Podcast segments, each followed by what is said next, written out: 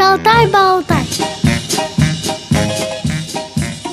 Здравствуйте, друзья! У микрофона Елена Колосенцева, автор и ведущая программы «Шалтай-болтай». Сегодня у нас, как всегда, интересная очень тема для родителей незрячих детей. Мы поговорим о лепке. С нами на связи Вера Анатольевна Лещева, тифлопедагог. Вера Анатольевна, здравствуйте. Здравствуйте. Вера Анатольевна, почему занятие лепкой так полезно для малышей с нарушением зрения? По крайней мере, я так всегда считала. Это может быть стереотипом или это действительно правда? Да, действительно, лепка очень важна для наших детей, потому что малыши знакомятся с окружающим миром и познают его свойства в дошкольный период. И в этот период необходимо ребенку давать игрушки и все предметы быта, которые для него являются не опасными, но не все мы можем дать ребенку посмотреть ручками. Мы не можем ему дать солнце, мы не можем ему дать там, мелкий предмет, живые объекты. Да, и не нужно живые, потому что дети пугаются. А, дети пугаются. Я думала, животные пугают. Знаете, вот если э, ребенку дать, не подготовив кошку, то ребенок может испугаться. Дети uh-huh, uh-huh. чистые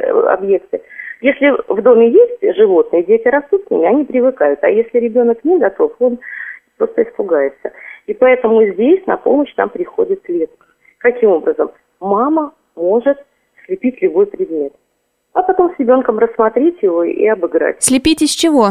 Это пластилин обычный? Конечно, можно пластилин. Пластилин сейчас достаточно хороший, мягкий, пластичный, и поэтому хорошо лепится, и поэтому из него можно слепить, в принципе, любой предмет а потом с ребенком рассмотреть. То есть начинаем всегда работы взрослого. Взрослый видит, а малыш рассматривает. Если ему интересно, тогда он будет включаться в эту работу. Это первый момент, почему э, лепка очень важна для ребенка. После четырех лет мы начинаем ребенка знакомить с рисунком. И вот здесь как объяснить малышу, что такое рисунок, как он появляется. И здесь нам опять необходим пластилин. Можно скатать самый обыкновенный шарик, разрезать его на две половинки – а потом обследовать разрез.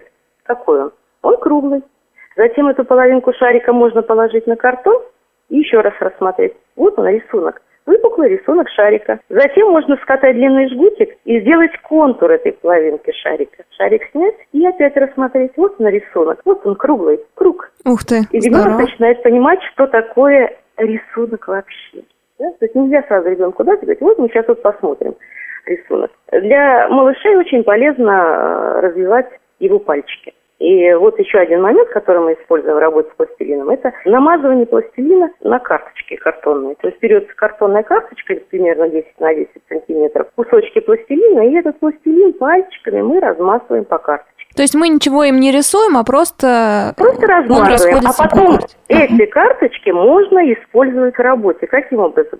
На них можно выкладывать любые предметы которые потом можно считать, дорожки сделать. Вот один из разделов нашей работы – это чтение линии. Ребенок должен понимать, что вот это вот линия, да, это дорожка. И вот как раз на пластилиновой карточке можно выкладывать. Очень хорошо идут макаронные изделия. Сейчас они самой разнообразной формы бывают. Там и цветочки, и спиральки, и различные там рожки, ракушки, и спагетти. То есть мы можем выкладывать дорожку и опять же ее обыграть. Вот там наши пальчики побежали по дорожке. Такие бывают дорожки прямые, волнистые, зубчатые. И вот тут поле э, разнообразной работы для взрослого, чтобы с ребенком этим позаниматься, да, то есть пройти пальчиком, там машинка может проехать. Поэтому лепка нам очень важна.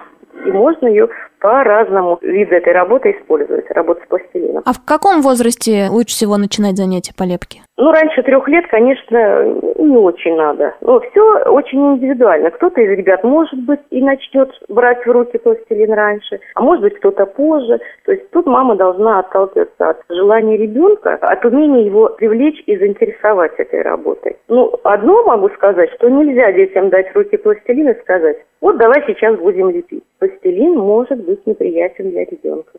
Поэтому заинтересовать, мама лепит какой-то предмет, а потом изучает, и если ребенку интересно, начинают вместе работать. А как э, показать ребенку, как надо лепить? Как этот процесс проходит, если мы говорим о тотально незрячих малышах? Ну, вот как я говорила, что сначала лепит мама. Угу. То есть, а он руки держит сверху или как в процессе лепки? Сначала мама и показывает предмет. Если интересно, тогда рука в руке. То есть ребенку дается пластилин, а мама своими ручками обнимает его руки и начинает с ним работать. Можно показывать, что пластилин можно мять, разминать, можно отрывать кусочки, можно катать ладошками при движении вперед-назад получится палочка или там колбаска. А если круговые движения совершать, то шарик. А уже затем там мы учим детей прищипывать, вытягивать.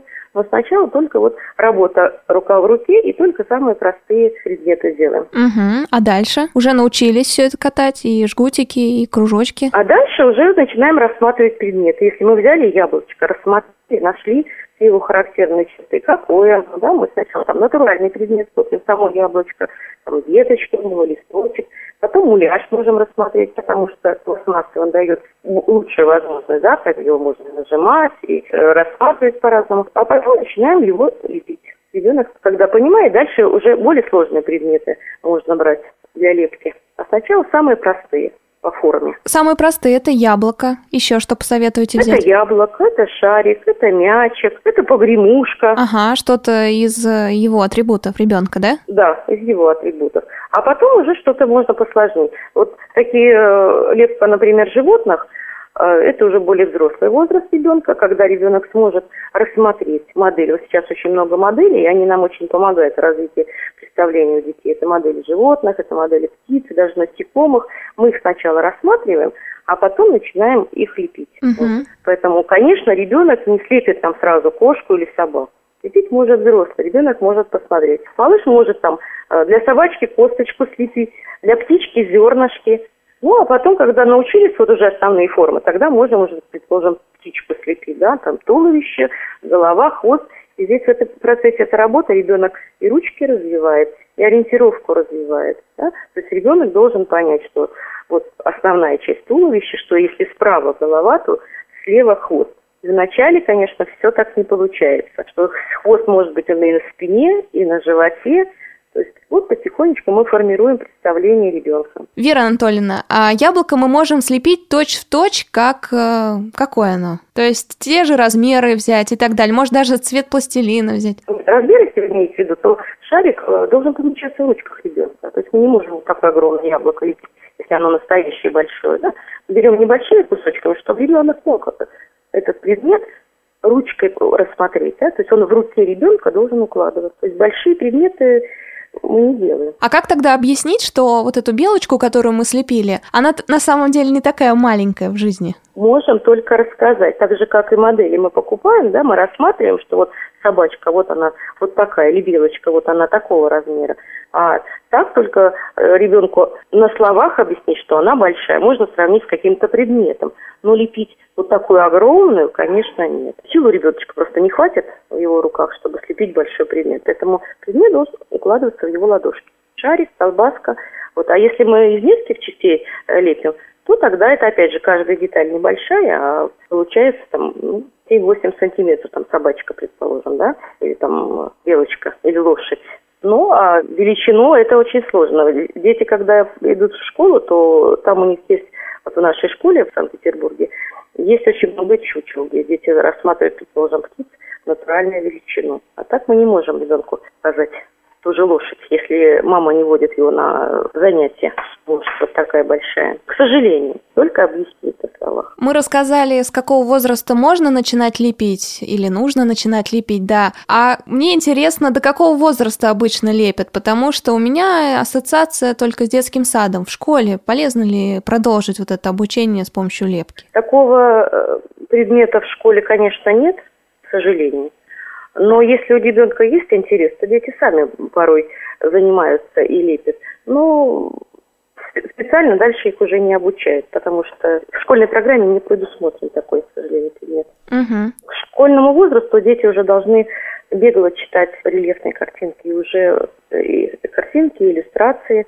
Мы знакомим детей подготовительного возраста, что уже переходят они все-таки на другой принцип знакомства предметами. Ведь лепка какую э, главную цель преследует? Это создание представлений у детей. Вот этих образов, предметов окружающего мира. Ребенок зрячий, он э, смотрит и сразу имеет представление о предмете.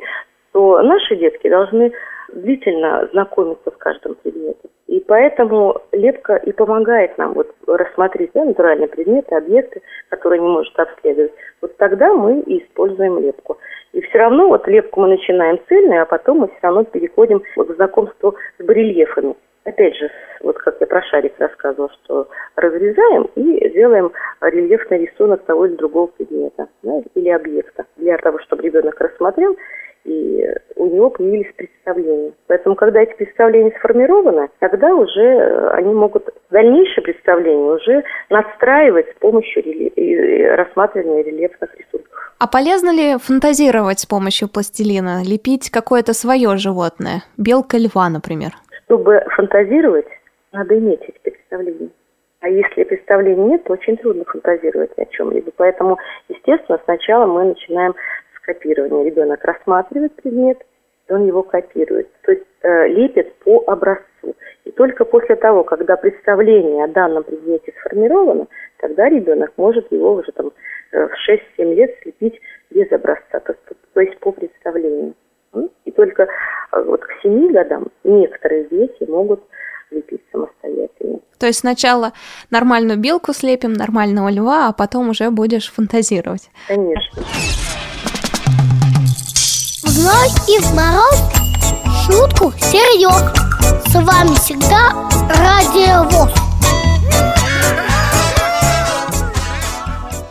Напомню, друзья, вы слушаете программу «Шалтай-болтай». У микрофона Елена Колосенцева, а на связи с нами Вера Анатольевна Лещева, тифлопедагог. Мы сегодня обсуждаем лепку. Вера Анатольевна, а расскажите о своей практике.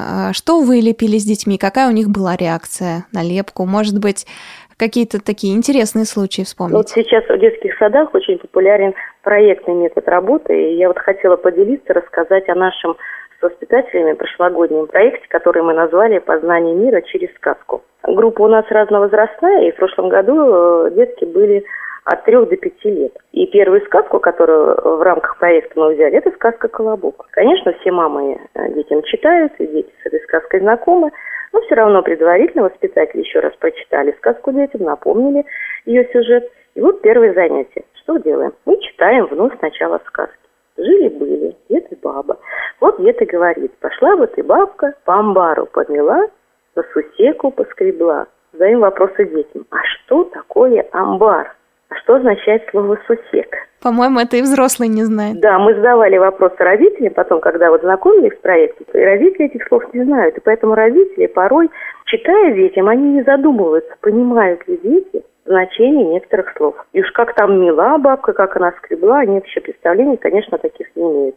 Поэтому вот мы задаем вопросы, выслушиваем ответы ребят, объясняем, а затем начинаем рассматривать каждому из ребят – приготовленные для этого атрибуты, а именно картонную коробку, которую мы сравниваем с амбаром или сараем. Ее мы разделили на отделение. Сусек – это есть отделение в амбаре.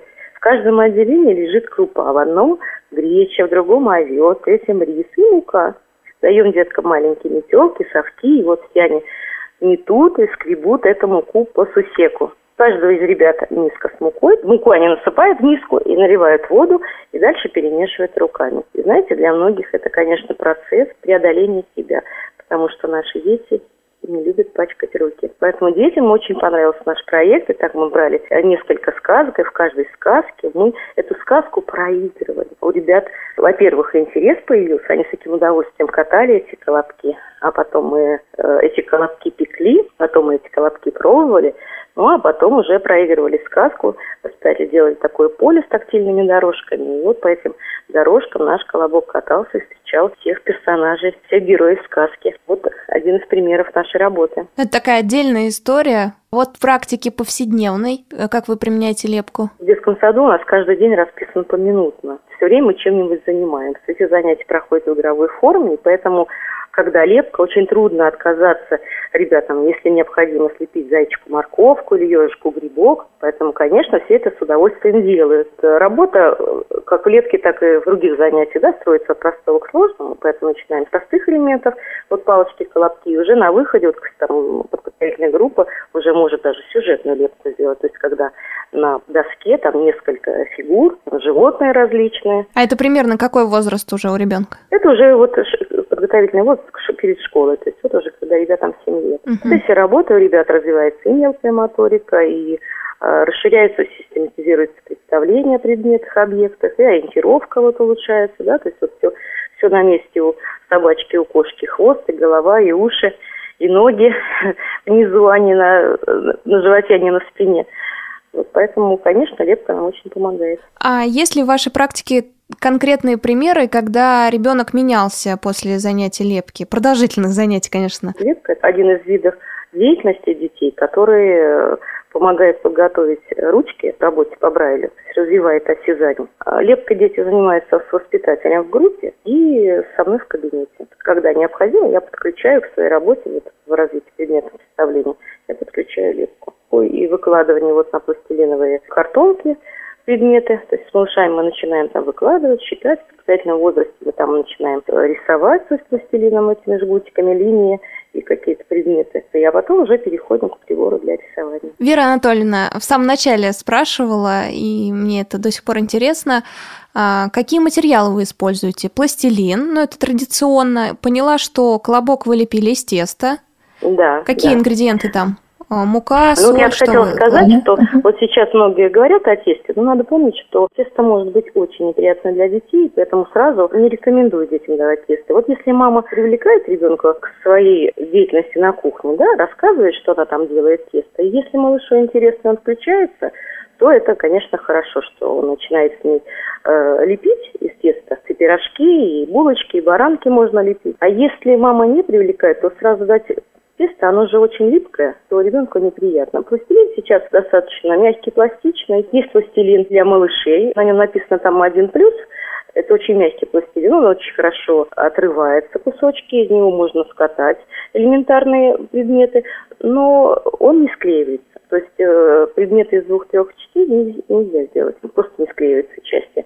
Вот. А пластилин для более старших детей, он достаточно удобен в работе. Тесто, если ребенок берет, то лучше не соленое, конечно. Специальное тесто готовится э, из муки и воды, потому что ребенку всегда интересно его попробовать, какой он на вкус, и ничего страшного в этом нет. Соленое тесто, конечно, не понравится ребенку. Соленое тесто, вообще техника лепки соленого теста появилась в советское время. И я думаю, что это произошло от того, что э, в те далекие времена пластилин был очень твердый. И прежде чем дать его ребенку, мы его разогревали на радиаторах отопления а после этого только дети могли лепить. И вот тогда начали использовать соленое тесто, изделия из него потом сушили, красили гуашью и использовали в играх. Конечно, тогда добавляли соль, чтобы дети не ели в большом количестве, ну и чтобы насекомые не заводились. Сейчас все-таки тесто очень редко используется в детских садах, мы в основном лепим из пластилина. А дома это уже, мне кажется, индивидуальный подход мамы, как ей покажется интересным можно и, сам, сделать это тесто. Удобнее все-таки пластилин. Представим, что я мама незрячего ребенка, и, ну, мне кажется, что ему надо позаниматься где-нибудь лепкой. Мне искать обычные кружки для лепки, то есть это как вариант возможен или нет, все-таки нужен специалист? Я думаю, что можно заниматься дома, можно и нужно. Главное заинтересовать ребенка, то есть чуть-чуть заинтересованности и желание взрослых помочь малышу познать мир. В обычном кружке все-таки в основном деткам показывается предмет, да? показывается приемы лепки. В нашем случае необходима индивидуальная работа. Работа рука в руке, когда руки мамы накладываются на ручки ребенка и вместе катается предмет, а потом рассматривается и обыгрывается. Поэтому это более индивидуальная все-таки работа, а не групповая. То есть можно, по идее, договориться просто с педагогом, он может, да, там почитать, поучиться, посмотреть, может быть, если он захочет, и начать инди- индивидуальные занятия.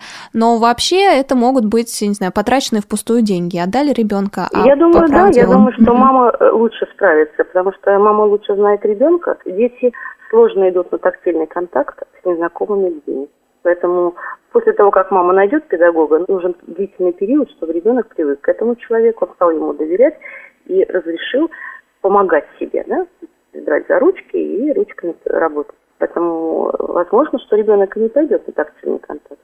Поэтому я считаю, что мама может справиться. Ничего сложного в этом нет. И когда возникают вопросы, всегда ведь легко очень проверить, да? Закрыть глаза и попробовать сделать что-либо. И сразу становится понятно.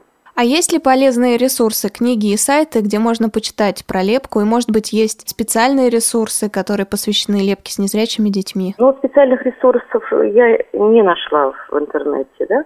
А книги нужно использовать, обычные книги для детских садов. Есть э, книги нескольких авторов, которые называются «Лепка в детском саду». В этих книгах подробно рассказывается о процессе лепки. И показаны э, примеры, э, какие предметы и как их можно и нужно там лепить. Поэтому я считаю, что взрослый всегда может научиться, а потом научить своего ребенка. Вера Анатольевна, у нас э, в Шалтае-Болтае есть традиция. Мы просим наших спикеров подытожить э, разговор и дать общий совет по теме. Э, в семьях наших детей очень часто присутствует гиперопека. Мамы и бабушки жалеют детей и стараются сделать все за них. Поэтому незрячий ребенок это прежде всего ребенок. И основное для его развития это чтобы он стал самостоятельным и приобрел жизненный опыт такой же, как который есть у всех детей. Потому что он повзрослеет, выйдет в мир и будет жить в нем. И жить он должен самостоятельно. Поэтому нужно помочь ребенку стать самостоятельным. Это самое главное для родителей. Ну что ж, друзья, лепите мир вместе с вашими детьми. С нами на связи была Вера Анатольевна Лещева, тифлопедагог из Санкт-Петербурга. У микрофона Елена Колосенцева. Вера Анатольевна, с вами прощаюсь. До свидания. Да, до свидания, Елена. Всего доброго. До встречи, друзья, в программе «Шалтай-болтай». Если у вас возникли вопросы к специалистам, которых мы пригласили в гости, а также если вы хотите предложить тему или принять участие в записи, пишите нам по адресу радиособака радиовоз.ру с пометкой «Шалтай-болтай».